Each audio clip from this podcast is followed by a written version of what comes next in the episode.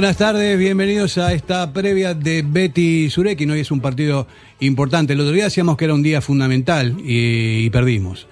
De todos modos, dentro de, de, esta eh, temática, los, y poniéndome en plan matemático, el triunfo te da tres puntos, el empate es eh, consolación un punto y el cero patatero no te da nada. También influye la, eh, el rival que se tenga, porque muchas veces hay rivales directos que te penalizan. Y la conclusión que saco de todo esto, que pasamos del tercer puesto al sexto, eh, en un pispás y nos han pasado varios equipos. Entonces, hoy sí que es fundamental ganar el partido en, en Getafe.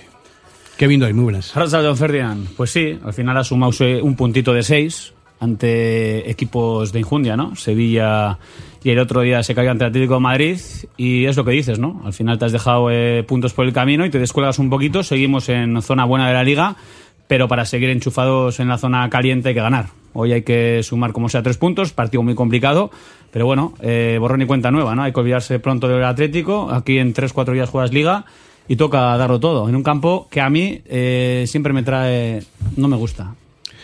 No, da pereza el Getafe. El verdad. Getafe es un equipo que tiene un ADN que se, siempre es complicado, ¿no? Es un equipo muy, muy rocoso, con el cambio de entrenador también, que estuvieron experimentando cosas.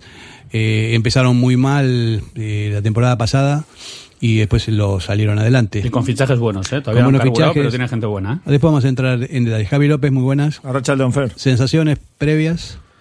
Pues bueno, yo tengo sensaciones buenas. Yo creo que hoy vamos a romper la dinámica de lo mal que lo hicimos el otro día. El otro día nos pusieron en nuestro sitio. Muchas veces creemos que tenemos más de lo, de lo que tenemos. El Atlético Madrid era un rival muy bueno con jugadores que están muy por encima.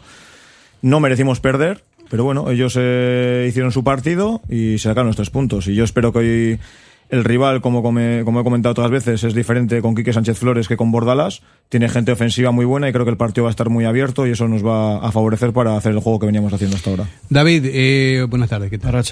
Pues sí, tenemos lo que tenemos, pero yo creo que también hay fondo de armario y tal vez eh, haya, haya que tener algunas modificaciones hoy, ¿no? Sobre todo arriba, yo no sé, no quiero despoticar contra Iñaki porque la verdad que el chaval lo dató en el campo, jo, pero estaba viendo el cabezazo ese que cuando estaba absolutamente solo, que se fue cuatro metros por arriba, mm. que, no sé, a mí me parece que, que un delantero centro al uso, sin que tenga tanto despliegue, que él podía jugar en otra posición también, un delantero centro fijo ahí, tipo Lewandowski, que tiene 37 años, sí, que no se mueve, que las mete todas, o bueno, no, alguno, no, no, sí. pero me refiero en cuanto a, a no hace falta eh, correr mucho, hace falta estar ahí. Pero y, ese, ese, remate no era tan fácil, ¿eh? como la gente dice. ¿eh? El remate el que hizo Iñaki de cabeza... El yo creo que saltó antes de El otro día un Raúl García Naduris y te lo remata, pero no el remate el otro día de Williams no era tan Javi, claro como la si gente ves el salto, saltó antes de tiempo. Sí, sí, eso sí, pero que no era tan fácil ni, ni remataba de cara. No, si bueno, saltas antes de tiempo no es nunca fácil. Bueno, si comparamos los, los, dos, los dos fallos, el, de, el del partido de Sevilla y este, está claro que era más clara la, la oportunidad de Sevilla. de Sevilla. Pero no deja de ser un, un, fallo porque un delantero centro se supone que también tiene que manejarse bien con la cabeza y no es el caso de Iñaki. Yo tampoco me quiero cebar, yo lo que hemos hablado, lo hemos hablado. Quizá hoy precisamente es un partido que le venga mejor a Iñaki Williams que otros pero también es verdad que como el Athletic no está acostumbrado a jugar entre semana y lo va a hacer por primera vez por el calendario, pues ahora se nota que el equipo necesita aire fresco. Yo creo que va a haber cambios, tres o cuatro habrá. Y yo creo que es un buen momento para que juegue Ander Herrera, es un buen momento para que entre Valenciaga, y arriba, pues ¿por qué no? no? Herrera tiene dos partidos de suspensión. No, ah, mira, perdón, no sabía. Pues, pues bueno, pues Zárraga, que estuvo muy bien el otro día, el poco, lo poco que jugó. Es verdad. Eh, Kevin dice que no, que no va a jugar. No, pero no, bueno, ojalá juegue, eh. estoy yo, contigo, pero no va a jugar. No, no, yo no, no voy de pronosticar, sino de lo que me gustaría, lo que creo que sería procedente, porque para eso estamos para opinar. Y la entrada de Valenciaga en la izquierda, si está bien, Yuri igual no está para jugar, pero yo creo que tres o cuatro cambios sí tiene que haber. Y yo creo que este partido es un partido muy incómodo, de esos que raspan, como ya ha dicho Valverde. Pero yo me estoy acordando cuando perdimos frente al español, que el equipo reaccionó muy bien en el siguiente partido fuera, que si no recuerdo mal fue el de Elche. Y yo creo que hoy el Atleti va, va a reaccionar y ante un equipo inferior como el Getafe, que es muy incómodo, ¿de acuerdo? Pues yo creo que va a demostrar que es superior. Eh, Julián, ¿tú juegas de nueve no? No, no, no, no afortunadamente ya, ya no, ¿no? para el Atleti no. No. bueno, ¿cómo, ¿cómo lo ves así a priori el, el, la previa del partido este? Bueno, yo, yo no, no estoy muy convencido de que Valverde vaya a hacer muchos cambios. Creo que tiene su línea, no le gusta mucho cambiar. Herrera no puede jugar. Algunos otros, eh, es cierto que podría entrar Valenciaga. También es cierto que, que la defensa, la defensa no ha estado mal. Yo creo que lo que hemos estado es despistados, ¿no? Comentábamos antes del programa, los diez primeros minutos de la segunda parte de la última fueron los, igual que los diez primeros minutos de Sevilla. Hasta que no nos metieron gol no nos enteramos de qué estábamos haciendo en el campo, ¿no? O sea, eso es exactamente lo mismo. Yo no veo muchos cambios. Yo sí creo que Iñaki necesita un poco de banquillo. O sea, es, es que creo que lo necesita. O sea, no, no sé de qué va esto, si del récord, no récord, si, pero necesita meditar, pensar, que es lo que hace tranquilizarse. Buena parte de sus errores provienen de la, sobre todo de, la, la, necesidad interna que parece que tiene de tener que estar enchufándolas todas y metiendo goles. Ansiedad. Y eso le lleva, esa ansiedad le lleva a fallar muchas veces, ¿no? Y quizá eh, adelante, bueno, Berenguer también necesita un poquito de tranquilidad. ¿eh? Y creo que la entrada de Zárraga puede no, ser. Pero más tranquilo no puede. O sea, no, no, no, es la palabra tranquilidad. Tendría que ser más de activación, porque está últimamente como desenchufado. Yo no sé. Y, ojo, que es un buen jugador. También Iñaki, ¿eh? no estamos Sí, pero cuando, cuando, cuando la coge también yo, Julián, un poco de, de, Te he entendido lo que has querido decir. Cuando dices tranquilidad, te refieres a posición sedentaria, ¿no? Sí, a no, no ¿eh? obsesionarse con. De posición de banquillo, ¿no? Posición de banquillo. Sí, sí, que también viene bien, como dices tú. No, no, no. Banquillo necesita un que otro jugador de la Leti. Bueno, vamos a hacer una pausa. Recordamos el número de WhatsApp eh, de la emisora 688-893635. Dejáis vuestros mensajes y nosotros los leemos. Radio Popular, R. Ratia. ¿Tienes problemas con tu viejo colchón? Colchonerías Bengoa tiene la solución ideal. Canapés de madera más colchón viscoelástico 135 por 190 por 395 euros. Ahora con almohada viscoelástica de regalo. Porte, montaje y retirada totalmente gratuita. Colchonerías Bengoa, las de toda la vida. Ocho tiendas en Vizcaya, dos de ellas de sofás. Más información en la web colchoneríasbengoa.com. Diamanti e Karati, compra de oro con total transparencia y máxima tasación. En Bilbao, Puente de Deusto 13, Autonomía 34, Juan de Garay 7, Doctor Areilza 20 y Santucho 12. En Portugalete, Carlos VII 7 y en Baracaldo, Avenida de la Libertad 2. El primer outlet de joyas de Vizcaya con un 70% de descuento. Diamanti e Karati. En Durango, Restaurante Covica. Comida tradicional, moderna y vanguardista, elaborada siempre con la máxima calidad. Expertos en alta cocina en miniatura con reconocimientos de prestigio ofrecen diferentes alternativas para satisfacer los paladares de todos sus comensales. La comida de calidad y el trato exquisito tienen nombre propio en San Ignacio Usunea 8, Durango.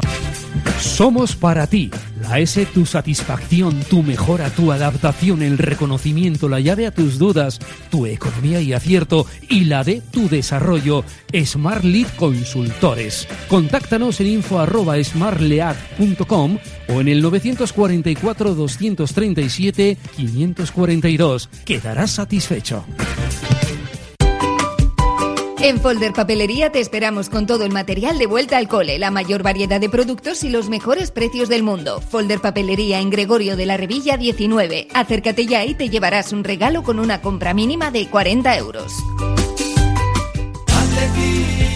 Café Tangora desde 1985. Ven y disfruta con nuestros desayunos completos, ambiente cercano y atención personalizada. El café del pueblo, el de toda la vida. Café Tangora. Estamos en Algorta, en la calle Juan Bautista Zavala 12, junto a la salida del metro. Os esperamos de lunes a viernes a partir de las 7. El mejor lugar para empezar bien el día. ¿Quieres la custodia compartida de tus hijos? ¿Te planteas divorciarte y no sabes qué paso seguir? ¿Te deben dinero? ¿Tu inquilino no te paga? ¿Problemas en tu comunidad de propietarios? ¿No sabes cómo repartir una herencia? Sandra Arroyo, abogada. Ponte en sus manos. Larga experiencia, profesionalidad, confianza y cercanía. Llama al 649 58 38 71 y acércate a su despacho en Hermoa. Sandra Arroyo es tu abogada. La victoria, chulos hasta pa' perder. Toda la historia de este fiero club vive en el mirar de un chaval. Ilusión y ganas, sí, como bandera. Cantera de sueños y pasión. Baila la lluvia en la calle. Baila la lluvia en la calle, ojalá baila con viento sur, ¿eh? Así como estamos, eh, va a ser complicado que baile la lluvia en la calle. Y esperemos que el baile lo demos nosotros esta tarde. Voy a leer una frase de Quique eh, Sánchez Flores, que creo que más o menos nos puede poner en sintonía como para ver lo que vamos a, a hacer después contra ellos y como considera Quique eh, cómo ve el fútbol él, ¿no? Dice, tenemos pensado ser fieles a lo que nos ha dado mucho rendimiento. Espero que no os distraigáis mucho los medios con los sistemas. Sería muy larga la conversación. Los sistemas en defensa son unos, en ataque son otros, y está la retaíla de conversación que podríamos hablar mucho tiempo. Venimos de un sistema con el que juega media Europa. He visto equipos como Villarreal con defensa de 5, he visto equipos como Real Madrid acudir a ellos. Jugar con defensa de 5 no es una renuncia y jugar con, a jugar con amplitud.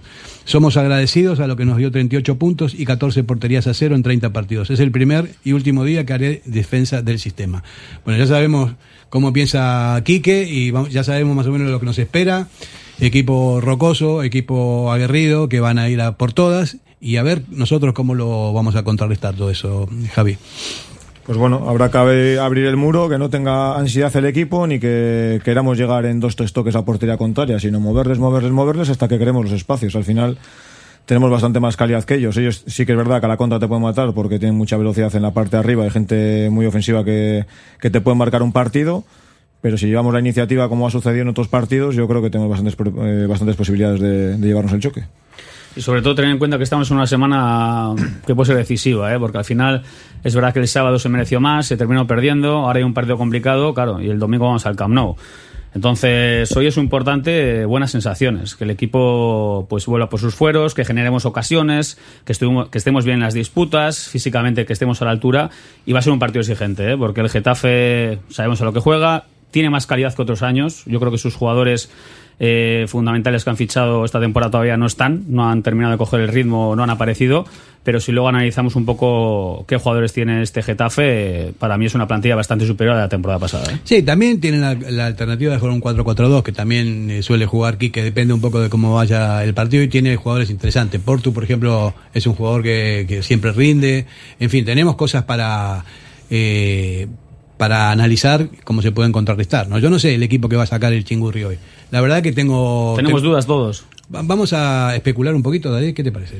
Sí, estamos comentando a micrófono cerrado que, que algunos cambios va a haber, algunos decís que pocos, yo creo que muchos no, pero yo, yo sí creo que 3-4 va a haber por jugar entre semana, solamente por eso.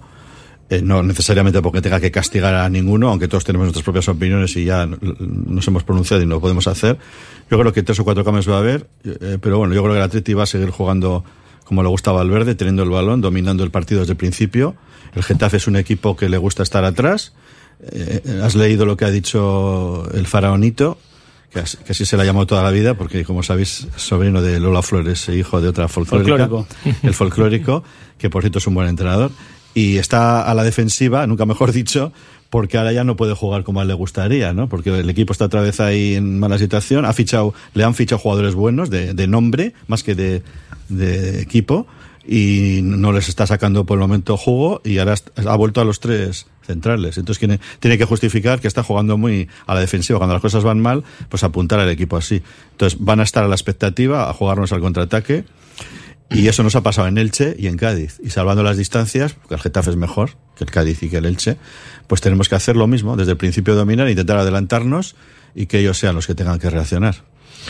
Yo creo que es un partido para tener paciencia. ¿eh? El equipo quizá después de, estos dos partidos y de los resultados puede tener la ansiedad de intentar conseguir algo positivo y este es un partido donde la paciencia es fundamental.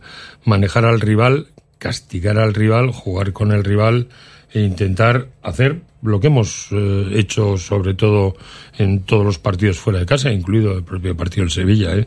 en la segunda parte, madurar las jugadas y ser capaces de sacar eh, un buen resultado, pero sobre todo con calma y tranquilidad. No tenemos que obsesionarnos con que tenemos que conseguir un resultado positivo desde el inicio del partido. El partido tiene 90 minutos, el Getafe también tiene que jugar, también necesita ganar, también necesita los puntos y en ese toma y daca es donde tenemos que sacar un, un provecho de nuestra posición. Qué bien, es verdad que todos los partidos valen tres puntos, ¿no? Pero también depende del rival con el que juegue, ¿no? O sea, uno tiene que siempre jugar con la misma intensidad, darlo todo en cualquier partido, sea quien sea el rival, pero te- tal vez tengan más facilidades con los equipos de abajo. El, Getafe tiene, eh, creo que 8 9 puntos, 8 puntos creo que tiene, ¿no? O 9, 8 puntos. Y bueno, está en una situación incómoda la clasificación, van a jugar también con ansiedad porque tienen, van a jugar en su casa y tienen que ganar.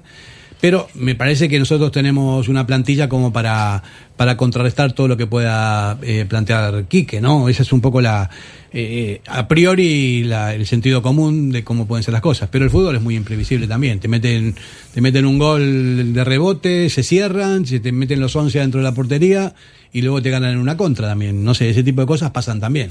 Al final el Getafe, como dices, tiene ocho puntos, han ganado dos partidos y han empatado dos. Pero estoy contigo en el sentido de que hay que jugar con su ansiedad, ¿no? El Sevilla le pasó algo parecido en su campo, ellos salieron muy bien y nos marcaron pronto. Entonces la clave puede ser el inicio de encuentro, ¿no? Si estamos bien, si estamos eh, contundentes, si generamos peligro, les puedes generar esas dudas, esa ansiedad, que el público también se les eche un poco encima y alguna increpación. Entonces, vamos a ver, yo soy optimista y sobre todo el arranque del partido es fundamental. Y si yo fuera Ernesto, que afortunadamente para Teti no soy, eh, haría, haría cambios. Hoy es un día para mí perfecto para darle bastante vidilla, pero cambios digo incluso cinco cambios, cuatro cambios mínimo, A cinco ver, a ver, cambios. eh, mójate. A ver, eh, pues sí le daba a, a Valenciaga, le ponía, le que, creo que se merece jugar, eh, sobre todo para ir recuperando sensaciones. Eh, Está- estará como para jugar ya después. Yo creo que le sí, falta ritmo. pero ¿no? bueno, para jugar eh, puede jugar de inicio un rato, o sea, como si le cambies en el minuto 50 o 60, me da igual. Eh, Dani García yo creo que puede jugar por el tipo de partido que tenemos. Me gustaría ver a Raúl García de inicio.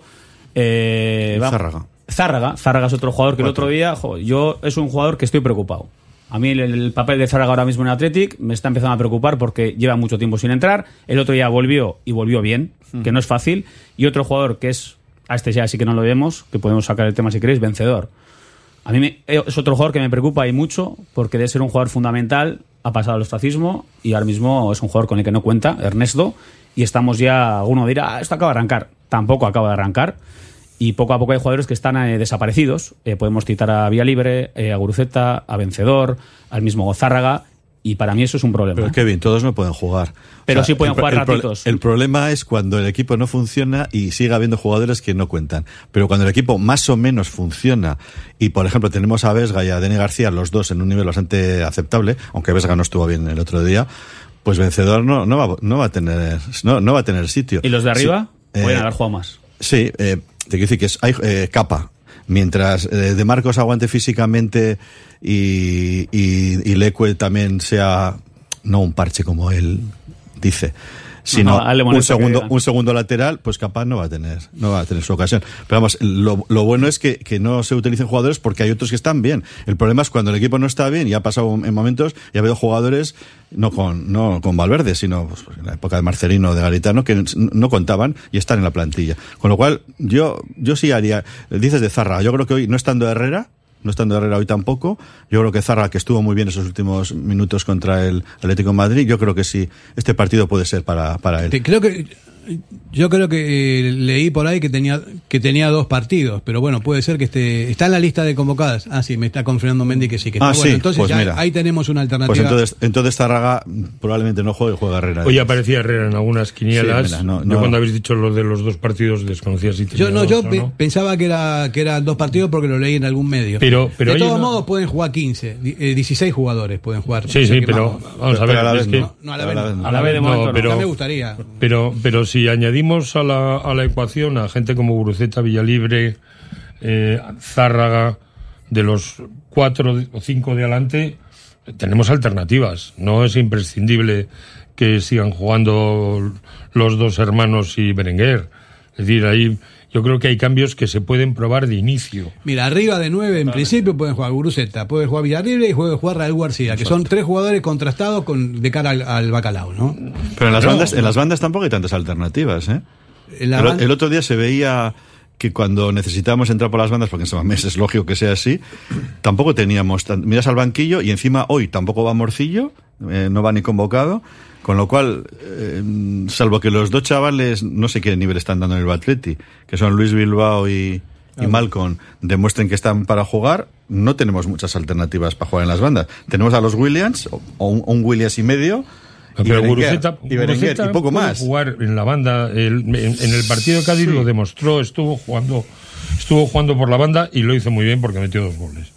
Dos bacalaos importantes, además en momentos importantes del partido. Pero, eh, y yo creo que eh, se merece una alternativa en, el- en ese lado. Eh, Tienes a Nico, que indudablemente está mejor que Iñaki.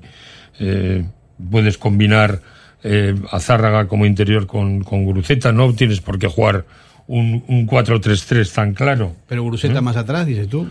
No, Guruceta puede jugar en la banda en vez de Berenguer, cayendo a la banda y jugando Y algo en de el eso habrá, porque si Raúl no, si García. no lo lleva Morcillo, no sé, es que no, no lo entiendo, porque para mí hoy podría ser un partido para Morsi eh, perfectamente si tiene que reemplazar a Berenguer, porque es, vamos, ha jugado mucho ahí, es un tipo que es muy incisivo, eh, que si está en la plantilla, ¿por qué no se, no se le aprovecha? ¿no? Pues qué no pensarán. ¿no? Capa y Morcillo. Y si juegas entre semana y te dejan fuera, cuando en teoría puedes tener más opciones de entrar. O sea, estarán Y- llamando al repre. Y. Morcillo no estuvo mal en Sevilla los minutos que jugó al final. ¿eh? Hizo un par de jugadas buenas, dio un balón de gol, una jugada muy bonita por la banda.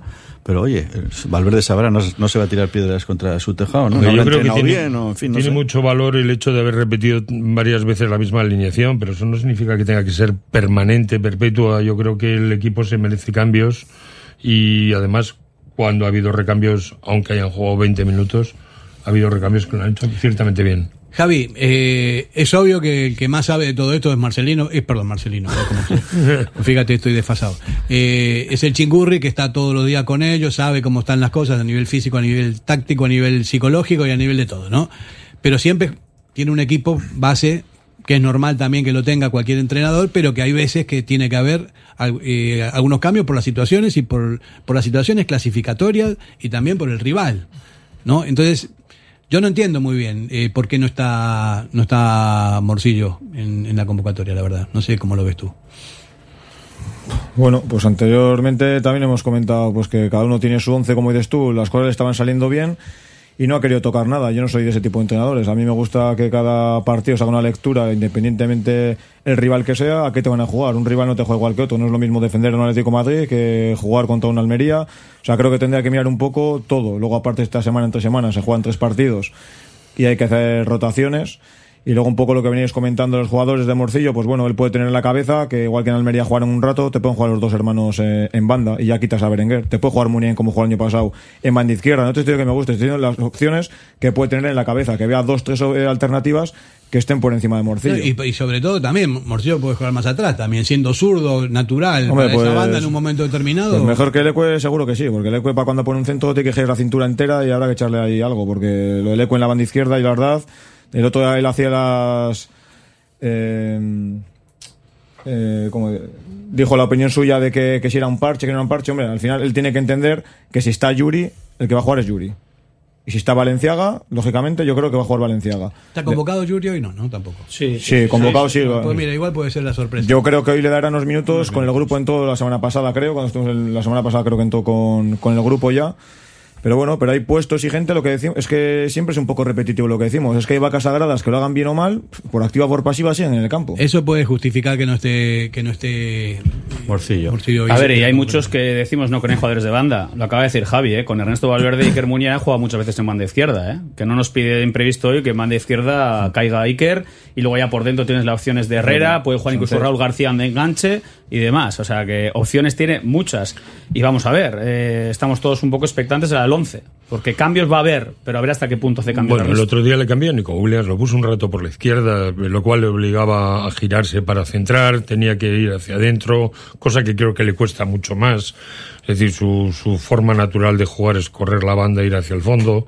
Cuando tenía que ir hacia adentro le costaba mucho los centros. Porque la defensa del Atlético de Madrid del Ah. Cholo estaba en, está en un nivel, pero vamos que eso para Claro. Nico, para Nico es un es una Es que el otro día le pasó que no se fue ni una, lo sigue intentando, pero no se fue ni una vez de Reinildo. Por eso porque que marca muy bien la defensa del Atlético de Madrid Pues y a Nico le tiene que servir de uno, ¿eh? experiencia Muy eso también. ¿eh? Pero ahí en esos casos cuando uno te puede decir tiene eh, opciones de cambiar de orientación, de empezar por el otro lado hasta que tengas el espacio. Lo que no te puedes empecinar en pasar en- por un sitio que no vas a pasar. Claro, Porque son, hay tres ahí que te van a quitar el balón. De todas ¿no? formas, yo creo que, eh, que se me entienda, ¿eh? le viene bien a Nico este tipo de partidos. Para pegarse con un lateral de verdad, no. Con un lateral top y darse cuenta que esto es muy complicado. Y sobre todo los aficionados, ¿eh? que a veces hacemos dos partidos buenos y ya creemos que Nico, bueno, se va a ir de todos, va a encarar, va a dar tres asistencias y tal. Tranquilidad, que, que esto es largo. Y a ver, el otro día fue un espectáculo. O sea, era una máquina. El lateral izquierdo del Atlético de Madrid. Creo que todos nos El quedamos dispositivo defensivo alucinados. del Atlético de Madrid fue casi, casi perfecto. Lo, lo único que les falló, vamos a decir, fue el final, que pudieron perder dos puntos porque jugaron muy atrás. Yo creo que fue un tema más físico. Pero durante se- 70 minutos fueron perfectos, como defendieron, como le, como le encimaban a, a los Williams, a, a Vesga no lo dejaban jugar, sea, cómo sacaban el balón con todo. A mí el Atlético de Madrid, la verdad es que me encantó. Yo no creo que merecimos ganar, ¿eh? O sea, yo creo que el Atlético de Madrid, salvo ese último cuarto de hora, fue superior al Atleti. Tuvimos ese, ese arreón final de casta. Pudimos empatar, tuvimos ocasiones, pero el Atlético de Madrid hizo un partido defensivamente perfecto. Sacando el balón era un lujo y continuamente a Nico Iñaki era un 2 contra 1. Era dos y a veces hasta tres jugadores. ¿Eh? La verdad que era una pasada, ¿eh? como el Atlético intentaba morder. Quizá no íbamos también a la presión, pero luego era cómo sacar el balón jugador del Atlético Madrid. O sea, el primer tiempo hubo unas cuantas jugadas de espectáculo total. ¿eh? Bueno, vamos a hacer una, una pausa publicitaria y recordamos 688-893635. Si estás escuchando el programa y quieres opinar de lo que estamos hablando, tienes todo tu derecho porque esto es Radio Popular. Venimos enseguida.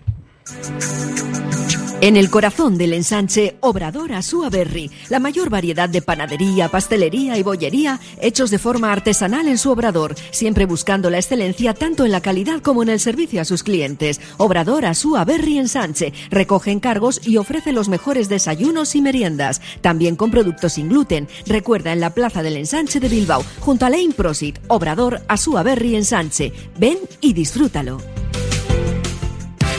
Somos para ti. La S, tu satisfacción, tu mejora, tu adaptación, el reconocimiento, la llave a tus dudas, tu economía y acierto y la de tu desarrollo. Smart Lead Consultores. Contáctanos en info arroba smartlead.com o en el 944 237 542. Quedarás satisfecho. En Pozas, Siripot, betikoa baina gaurkotua, un clásico siempre al día. Con la calidad por delante, gustu handiz prestatutako kafea, pintxo ederrak, garagardoa, gozatzeko behar duzun guztia. Siripot, el mejor ambiente para los partidos del Athletic. En Durango, Restaurante Covica. Comida tradicional, moderna y vanguardista, elaborada siempre con la máxima calidad. Expertos en alta cocina en miniatura con reconocimientos de prestigio ofrecen diferentes alternativas para satisfacer los paladares de todos sus comensales. La comida de calidad y el trato exquisito tienen nombre propio en San Ignacio Usunea 8, Durango. En Folder Papelería te esperamos con todo el material de vuelta al cole, la mayor variedad de productos y los mejores precios del mundo. Folder Papelería en Gregorio de la Revilla 19. Acércate ya y te llevarás un regalo con una compra mínima de 40 euros. Quincena del Caravaning y Camper en Vizcaya. Del 1 al 15 de octubre, jornada de puertas abiertas de lunes a sábado. Ven y consigue un cheque de 1.000 euros en accesorios por la compra de un vehículo nuevo. Jornadas organizadas por Miquel Caravaning, Planeta Camper y LB Caravaning.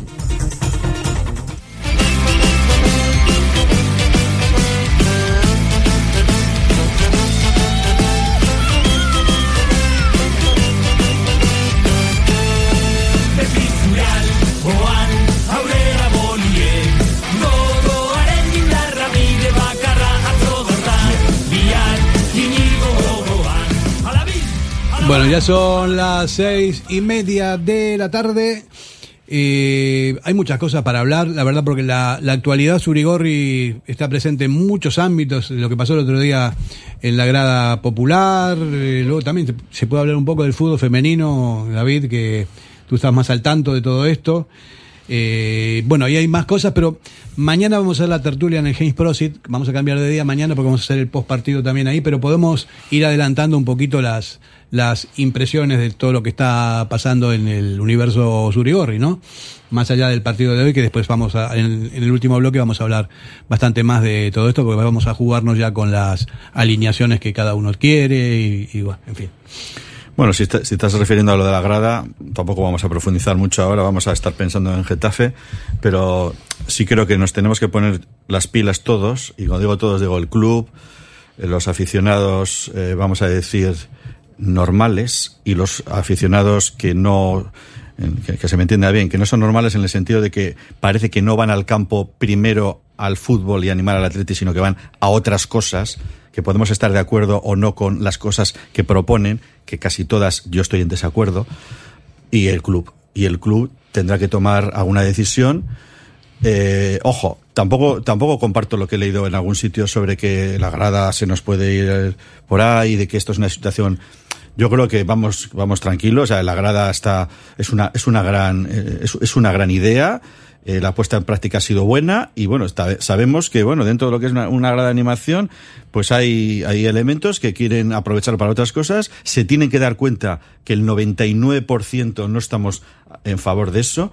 Y yo lo único que voy a- el único comentario que voy a hacer es que para mí es muy llamativo que se hable de libertades fundamentales a la hora de enseñar banderas cuando son precisamente los más eh, intolerantes cuando aparecen otras banderas, otras que pueden ser nuestras, que pueden ser ajenas, pero que no se trata de ir a San Mamés a sacar banderas y a explicarnos lo que piensan, lo que piensan de una guerra, que por cierto piensan algo distinto a lo que pensamos, el 99%. Pero eso es otra cosa. O sea, San Mamés no está para eso. Y si no se dan cuenta de eso y el club no se lo hace ver, pues hay mucha gente joven que está en lista de espera para entrar en la grada de animación. Bueno, y eso, eso- lo tienen que saber. Esto ¿eh? como principio, porque esto vamos a hablar eh, bastante profundamente porque la situación lo requiere. Hay que, hay que poner ahí toda la carne en el asador como para que no se desmadre este tema porque es súper importante para el, para San Mamés tener una grada de jóvenes ahí y bueno, vamos a ver cómo, cómo se deriva. Mira, hay una pregunta para ti eh, aquí, David, que mandan por WhatsApp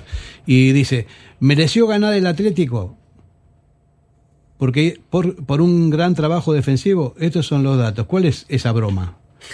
Bueno, la broma. Sí. Vamos Eh, a ver, el Atlético de Madrid hizo lo que an- antiguamente se llamaba su partido, Sí. no muy bonito de ver, pero muy eficaz.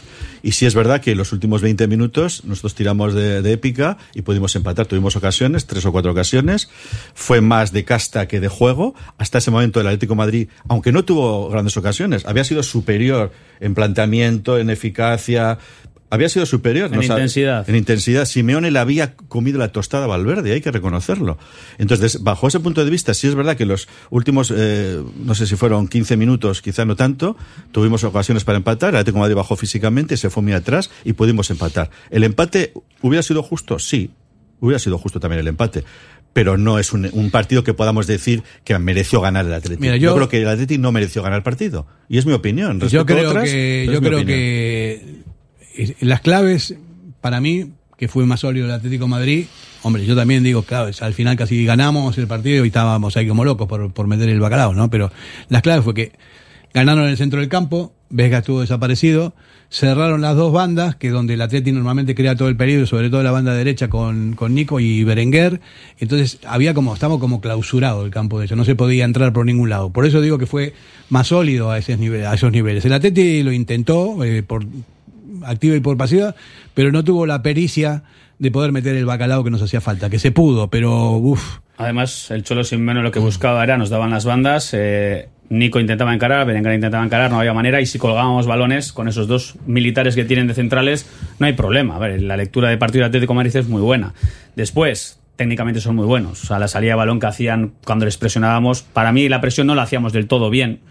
Lógicamente no es fácil, ¿no? Pero es que tienen mucha calidad. El primer tiempo hay cuatro o cinco jugadas que el Atlético de Madrid es de manual, como hay que sacar un balón jugado cuando te están presionando. Tienen calidad y la sensación al irnos a casa de decir, jo, con qué poco nos ganan, ya. Pero es que el Atlético de Madrid es un equipo que tiene oficio, que defiende a las mil maravillas y yo estoy contigo, David. O sea, que si llegamos a empatar no hubiera sido injusto. O sea, tuvimos dos, tres ocasiones al final, pero en el cómputo general el Atlético de Madrid fue más equipo. Al amigo que mandó esto, que cuál, cuál es la, la broma, está pidiendo datos, eh, creo que estamos dando datos, porque esos son datos. Bueno, voy a, voy a- son voy a- datos voy a dar un futbolísticos. dato. Aunque es discutible, aunque es discutible y hay opiniones para todos los gustos, yo creo que, que el Atlético de Madrid mereció irse al descanso con ventaja. Y hubo un gol anulado que, que gracias a- al Santo Bar pues se anuló, pero yo creo que fue un gol válido. Es mi opinión, otros dirán quizá que no.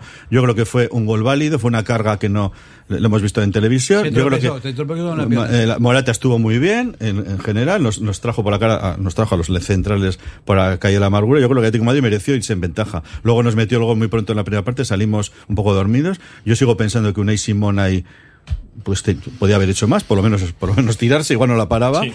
Pero luego reaccionamos. ¿Pudimos empatar? Pudimos empatar. Pero el Atlético de Madrid, insisto, en que yo creo que no mereció perder el Atlético de Madrid. Un empate, pues hubiera sido justo. Una, una victoria del Atleti, pues yo creo que no. Yo creo que no fue justo. Yo creo que el de Madrid mereció claramente empatar por lo menos el partido. Creo que los que tuvimos un verdad, tuvimos el problema que hemos venido teniendo, ¿no?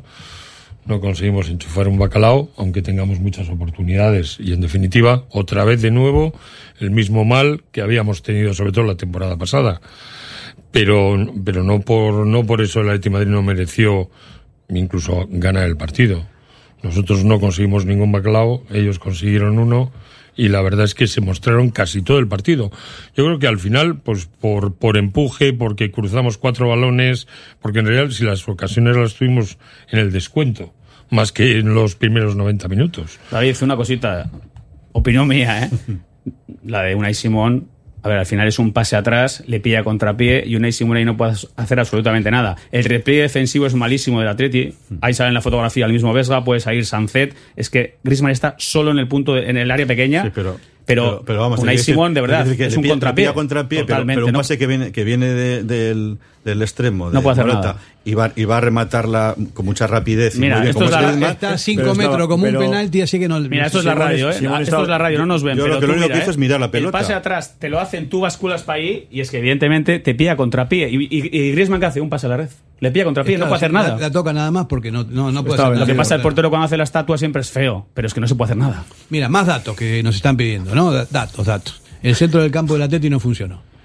Vesga estuvo desaparecido, venía en una buena, en una buena línea. Muñay no hizo absolutamente nada tampoco. Entonces, si tienes el centro del campo que no te, que no te funciona, es obvio que el equipo que, que está contrarrestando todo eso está siendo superior, Pero ¿no? que no jugamos, no jugamos o no nos dejaron jugar. Y tu compatriota, brutal, ¿eh? El de Paul. Ah, de Paul es un jugador. O sea, que te quiero decir que es que en el centro. Y Condovia. O sea, es que yo veía el centro del campo de Atlético de Madrid y decía, ¿qué es esto? Es que hay que darse cuenta muchas veces contra qué equipos jugamos. Parecían y ahí el estoy doble, contigo. parecían el doble de jugadores. Pero- no sé si sí. porque iban de naranja, pero parecía que había muchos más de ellos. Ahí eso contigo, no es de mérito del Athletic, es que el Atlético de Madrid es un equipo Champions que está eh, a un nivel ahora mismo cogiendo ya un poco el ritmo bueno que tienen y a veces perdemos la perspectiva del rival que tenemos delante, es que tenemos un auténtico equipazo. Bueno, vamos a terminar con este oyente que discrepa de nosotros. Dice, vamos a, y lo- va a ser lo último porque ya es, bastante. Datos, por favor, datos. ¿Superior en qué? Datos, bueno, le dijimos los datos. Dice, os intentáis justificar para los datos, no avalan. Si solo remató una vez a puerta, que no vale eso, ¿no? Que una vez a puerta. Pero bueno, estamos hablando de- de la situación de todo el partido. Carga, no sabía que ahora se llama carga una zancadilla. Eh, eso no son datos, son sensaciones. Los datos los tienes, remates, remates a puerta, posesión, eh, etcétera. Ok, bueno, vale. Y para la jugada de Morata le diría, yo siempre digo lo mismo, nos cambiamos las camisetas y que ese gol le anulen a Iñaki Williams.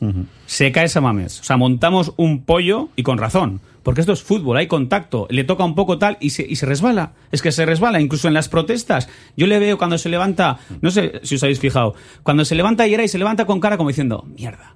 Pero luego, en plan, como empieza a medio protestar, si- ni él se lo creía. Ah, mira, sí, hay una, hay una realidad. Lo que dice este, este, esta persona, bueno, es una manera de ver las cosas, ¿no? Nosotros yo creo que, eh, no, que no quepa ninguna duda que somos más atletizales que la, que la chapela, que aquí ahí somos entrenadores de fútbol muchos, eh, periodistas deportivos, y bueno, y vemos las cosas con objetividad dentro de lo que, de lo que pasó en el partido, ¿no? O sea, vamos, todos queremos ganar.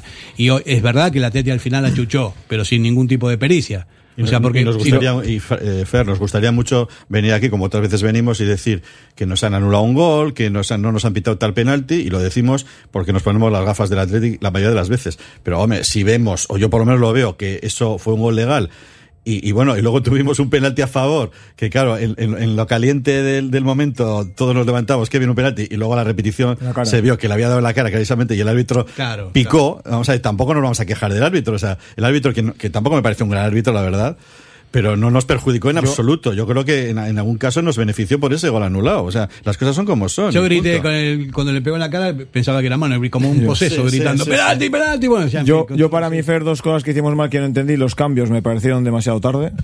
Los cambios cuando quiso hacer el de Vivian, Dani García, esta gente lo hizo tarde. Y luego otra cosa que no entendí, que digo, yo no sé si no lo han entrenado durante la semana, no lo han hablado antes de hacer los cambios. Sacamos al Búfalo, sacamos a Rol García, nos ponemos un 4-4-2. Supuestamente vamos perdiendo para colgar balones porque tienes a dos que te fijan a los centrales y que son buenos rematadores y nos ponemos a tocar por dentro. O sea, cuando salen los dos puntas, con un 4-4 te pones a tocar por dentro. No quedaba tiempo y se ponían a tocar. Y decía, esto no puede ser. Y el mejor ejemplo es que cuando sale Raúl García empieza el peligro, porque las ocasiones de gol son balones colgados, Rulo remata, hay rechaces, hay caídas. Es que ahí está, cuando sacas una referencia hay que darle de comer. Pero es que luego hay otra cosa. O sea, es que no nos sale un solo córner a la corta y seguimos insistiendo. Hombre, si lo sacamos como el otro día- no, no pero es que no, pero es que no llevamos en toda la temporada todos los que hemos sacado, todos han fracasado, absolutamente todos. ¿Qué pasa? Que Berenguer no saca como Muniain. Y lógicamente cuando colgó los cornes que colgó, pues las cuelga altas y blanditas y no hay forma de rematar nada. Pero, y lo que tú decías, nos empeñamos en ir por el centro cuando lo que teníamos es que jugar las bandas. Entonces, eso, y esos son una serie de errores que, deberían estar corregidos. Por cierto, los helicorners famosos, cuando salen es una maravilla. Cuando no salen te pones nerviosísimo. De cada 10 corners, el Atleti llega a hacer 5 y 6 helicorners, ¿eh? Es no- muchísimo. es que no levantamos el balón. Pero es que es muchísimo, además. Puedes tocar en corto alguno, pero 6 de cada 10. Y luego, claro, el toque de balón importantísimo. Claro, esas son cosas que penalizan al equipo, ¿no? Porque el equipo realmente está bien, está muy bien, vamos, ahí se están, eh, vamos, eh, aprovechando todas las, las prestaciones en general, tenemos muchos puntos, estamos ahí, y eso est- está claro y nadie lo discute. Pero sí hay cosas también, ¿no? Por ejemplo, ¿no? Si no funciona el centro del campo, insisto, porque para mí, siempre lo digo, la, la parte más importante del equipo es el centro del, pam- del campo porque se- sirve para defender y para atacar, para Equilibrio. dar locos. Y el otro día, Sanset estaba absolutamente eh, rodeado, sí, totalmente desaparecido. Iker no tocó un balón, ralentizaba todo lo que tenía. Y Vega, pobre, no tampoco se enteró demasiado de la, de la fiesta. Entonces, yo digo, eh, no es por ser ventajista a tiro pasado, pero si te das, estás dando cuenta que no está funcionando y tienes cinco cambios, aprovecha las cosas. Solamente con la entrada de Raúl García Cambió el partido. cambió el partido. Porque, porque sí, porque es un tío que, por más que tenga una edad, tiene unas condiciones, que va bien de cabeza, que se pega con todo el mundo, porque no salió antes. Pero Fer, es que es eso. Además, cuando el partido no salen las cosas y está atascado, necesitas precisamente eso. Un tío que fije centrales y cuelgas balones. Y si a eso le añades que contra Atlético Madrid vas a generar poco, es que el balón parado tiene que ser clave, fundamental, ponerlas bien. Si encima no aprovechas la estrategia o el balón parado ante rivales como el Atlético de Madrid, pues contra el Almería vas a generar más, vas a tocar más, incluso contra el Rayo. Contra el Atlético de Madrid es que tu arma tiene que ser balón parado. Y el otro día el balón parado fue lamentable. También te digo, Fer, que somos muy tremendistas todos en general y tanto el partido sería como el Atlético de Madrid. El Atleti tiene que sacar los puntos de los cuatro de abajo, tanto ida como vuelta, que esos 24 puntos son los que te dan. O sea, no ganar al Barça, al Sevilla o al Atlético Madrid. O sea, un partido que, que tenemos que sacar es el de hoy en Getafe. Olvídate del Barça, del Madrid, del Sevilla. Los puntos que te das ganar a los cuatro abajo y de vuelta y ahí tienes tus 24 puntitos ya más los que vas sacando. Sí, es verdad que. Es verdad. arriba, ¿eh? Sí, eso es verdad. Pero también es verdad que cuando juegas contra un rival directo, con que estás jugando en la clasificación, lo- los puntos son dobles. Porque o sea, te ganan, te pasan y te sacan, te sacan ventaja. No es igual que con uno de abajo, que si pierde no pasa nada, porque bueno, tú te quedas ahí. Pero no contra, contra un rival directo Yo como no, el Atlético yo, de Fer, Madrid. yo no sé si el Atlético Madrid es un rival directo. ¿eh? Lo dijo, creo que Muniain en el momento que vio la clasificación antes de.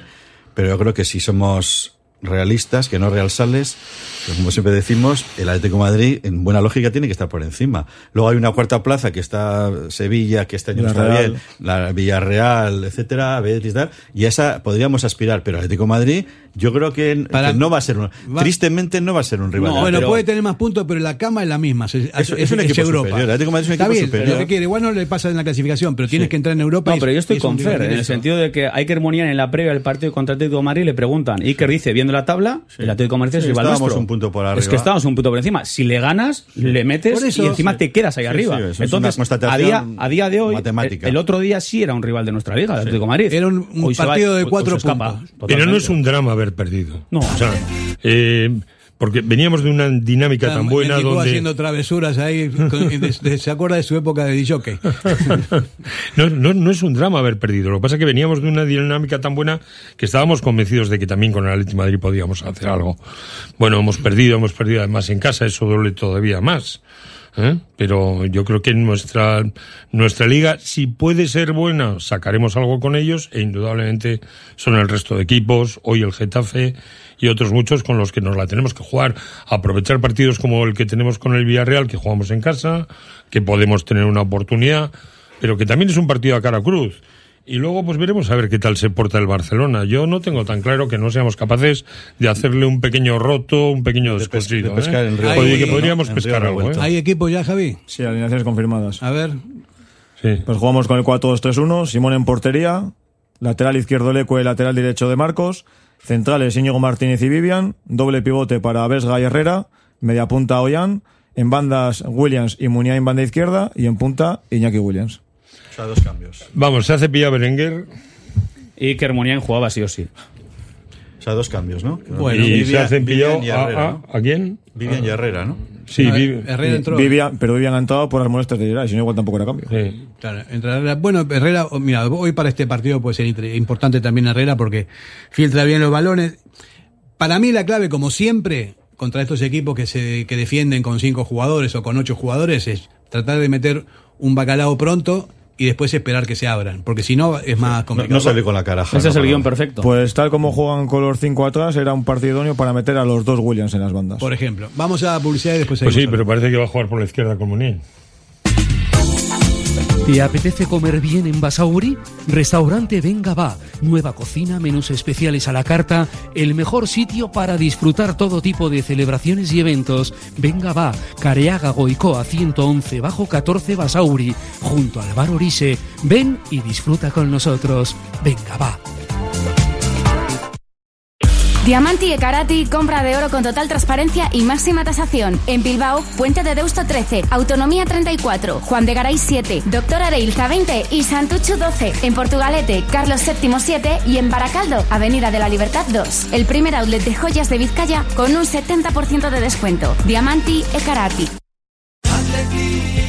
Café Tangora desde 1985. Ven y disfruta con nuestros desayunos completos, ambiente cercano y atención personalizada. El café del pueblo, el de toda la vida. Café Tangora. Estamos en Algorta, en la calle Juan Bautista Zavala 12, junto a la salida del metro. Os esperamos de lunes a viernes a partir de las 7. El mejor lugar para empezar bien el día. ¿Tienes problemas con tu viejo colchón? Colchonerías Bengoa tiene la solución ideal. Canapés de madera más colchón viscoelástico 135 por 190 por 395 euros. Ahora con almohada viscoelástica de regalo. Porte, montaje y retirada totalmente gratuita. Colchonerías Bengoa, las de toda la vida. Ocho tiendas en Vizcaya, dos de ellas de sofás. Más información en la web colchoneríasbengoa.com.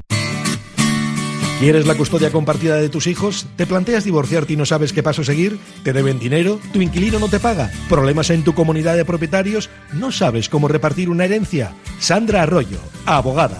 Ponte en sus manos. Larga experiencia, profesionalidad, confianza y cercanía. Llama al 649 58 38 71 y acércate a su despacho en Hermoa. Sandra Arroyo es tu abogada.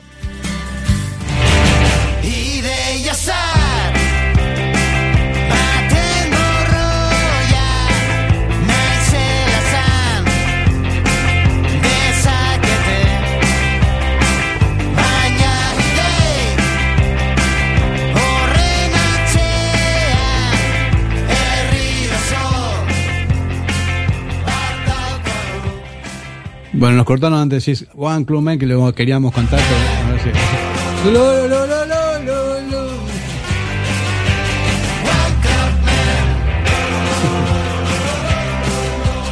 Bueno, eh, sí es un club único que estamos viendo ahora analizando un poco así en el medio de la publicidad de la situación. En realidad eh, lo, se lo está cargando a Berenguer, pero nada más, porque todo lo demás es, es- es lo mismo. Lo mismo.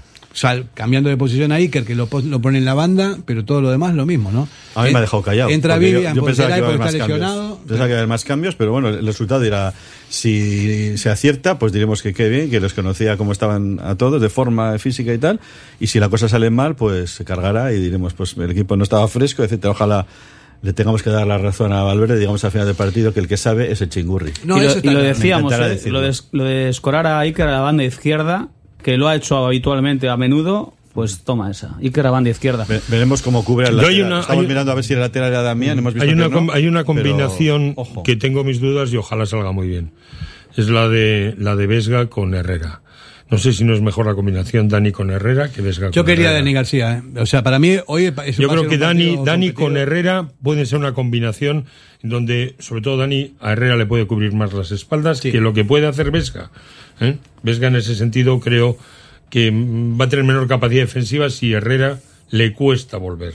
Y es lógico que le cueste volver. Ve, la clave de Vesga está en que tenga espacio. Si tiene espacio, si tiene tiempo, porque no es demasiado rápido tampoco, o sea, si tiene tiempo como para acomodarse y para pensar y para filtrar, bien, perfecto. Y luego el balón parado, ¿eh? A balón parado también. Aunque Vesga no sea tan duro como Dani García, por alto yo creo que es mejor Vesga que Dani García.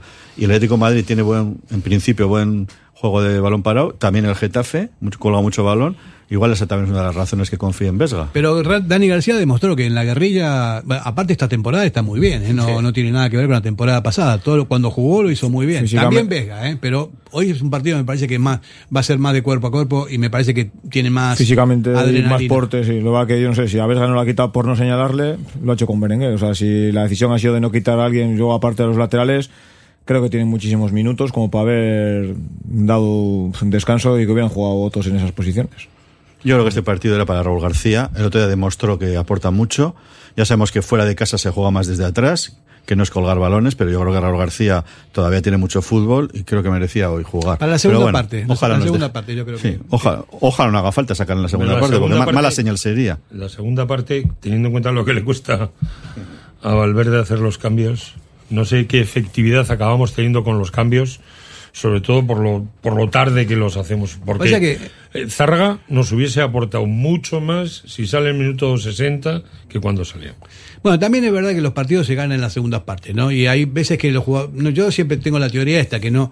Para mí, no, yo no, no distingo entre titulares y suplentes, porque en realidad depende un poco del partido y, y en la segunda parte, igual si tienes toda, toda la artillería, eh, igual eh, das vuelta al partido de alguna manera, ¿no? A mí personalmente lo que me choca, eh, y lo digo, al final son cinco jugadores como Vesga, Muniain, Oyan Sanzet, Nico Williams e Iñaki Williams, con el partido que hicieron el fin de semana. Yo creo que alguno es que tenía que sentarle sí o sí, pero además para dar confianza a uno que no ha jugado hace tiempo y decirle, mira, tu momento, aprovechalo. Es que yo creo, yo creo que Valverde tiene, tiene el planteamiento, y, y- y hay que entenderlo, que el Atleti no va a jugar, salvo hoy, partidos entre semana, que va a tener un descanso por el tema del Mundial, donde no se nos van a ir muchos jugadores, afortunadamente, y que físicamente tampoco va a haber una gran exigencia, por lo menos hasta lo que pase el año que viene, el año natural que viene, digo, el 23. Entonces, yo creo que no ve necesidad de, de turnarles, ni siquiera a jugadores veteranos como De Marcos, y que por el momento va a seguir contando con los prácticamente 11, 12 o 13 que son para el titulares.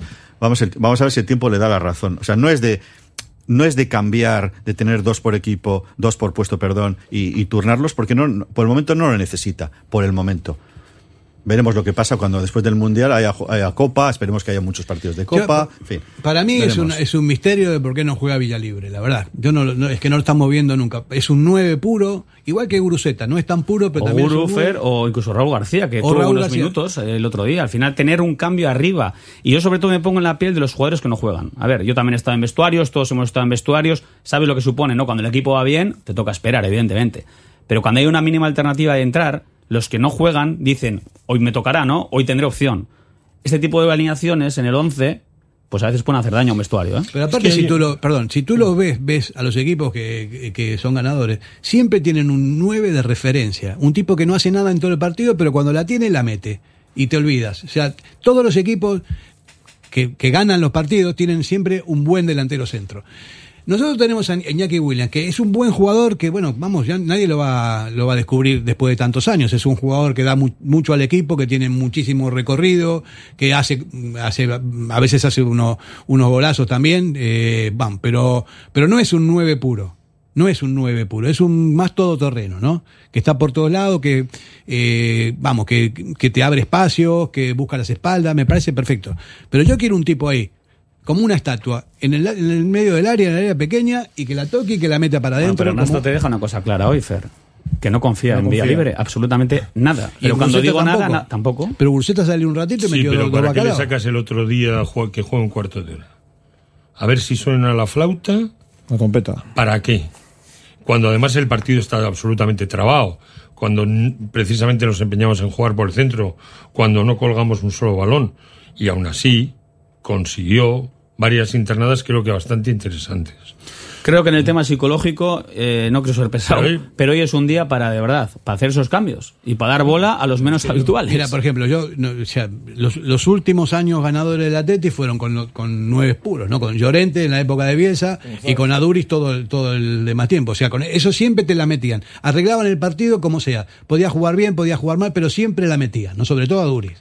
Entonces, eso para mí es, una, es un punto de referencia que me parece que es lo que nos está faltando como para ser un equipo que esté para pelear por más cosas de la que estamos haciendo. Se está trabajando bien, hay un buen equipo, perfecto, pero falta falta bacalao. A mí me parece que esa es una de las claves que, que hay que tener en cuenta Pero y no sé la- si habrá en la yo creo, cantera. como pero- decía David, pero ¿qué pasa si hoy juega Raúl y metes el minuto 60 a Iñaki?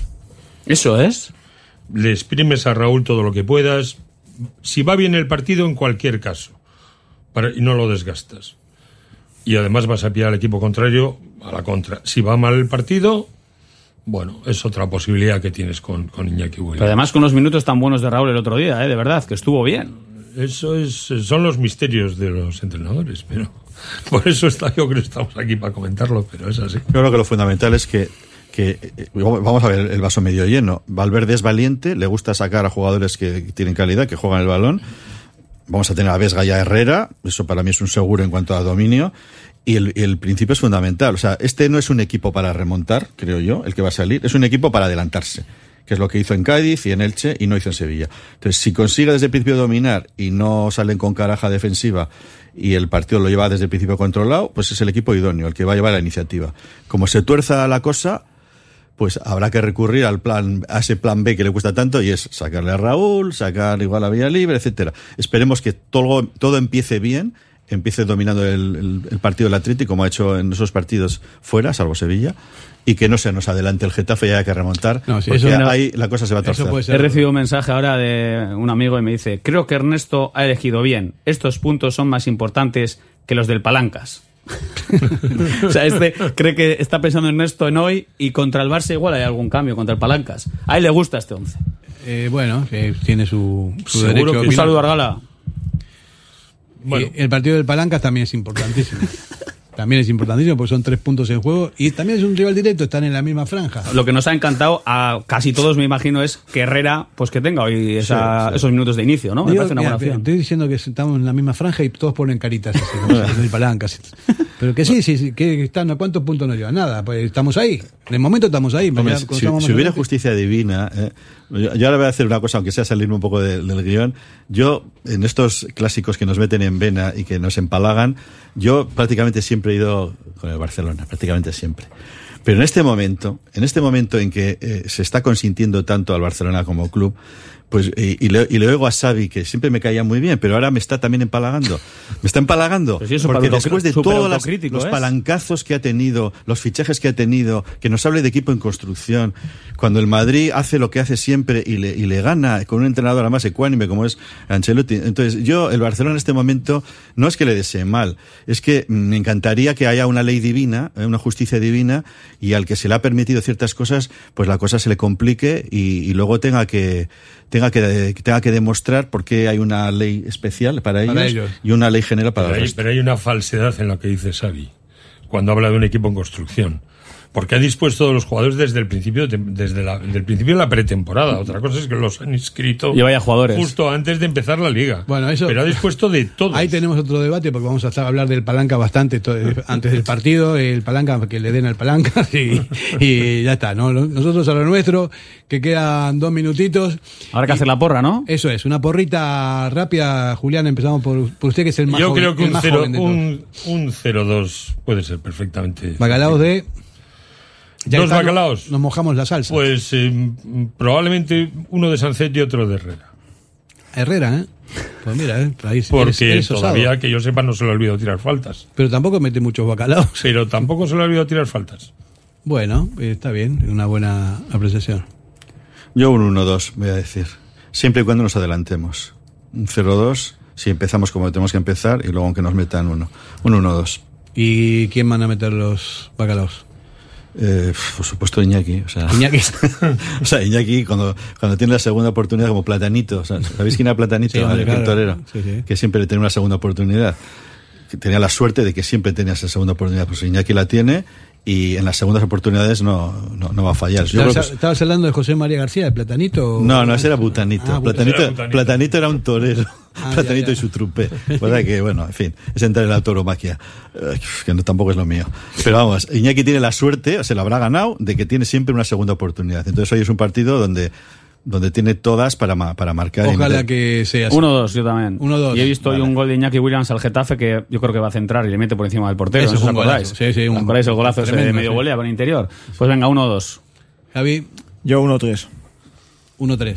Sí. Me gusta ese resultado. ¿Y tú? Eh, 1-2. Me gusta ese resultado. sí, sí, pero bueno. A que me guste a mí no tiene nada que ver con la realidad.